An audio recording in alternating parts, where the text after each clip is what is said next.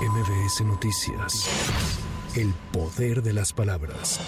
El presidente López Obrador informó que la Fiscalía General de la República atrajo la investigación del homicidio de Fernando García, delegado de la Fiscalía General de la República en Guerrero, por lo que no quiso adelantar ninguna hipótesis. Ya está la investigación en curso, está actuando la Fiscalía General de la República. Se está avanzando en detener a los responsables. La Fiscalía va a informar sobre este hecho. No quiero adelantar eh, ninguna hipótesis, prefiero que sea la Fiscalía que eh, tengo entendido atrajo el caso, sean ellos los que den respuesta.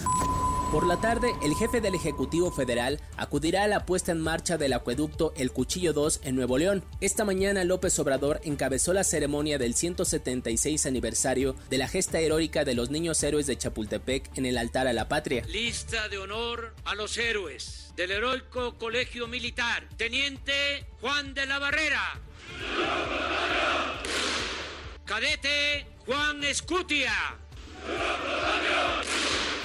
Por tercer día consecutivo, el Consejo de la Judicatura del Poder Judicial de la Ciudad de México suspendió en el Tribunal Superior de Justicia términos y plazos procesales por las protestas de algunos trabajadores que exigen un incremento salarial superior al 7%.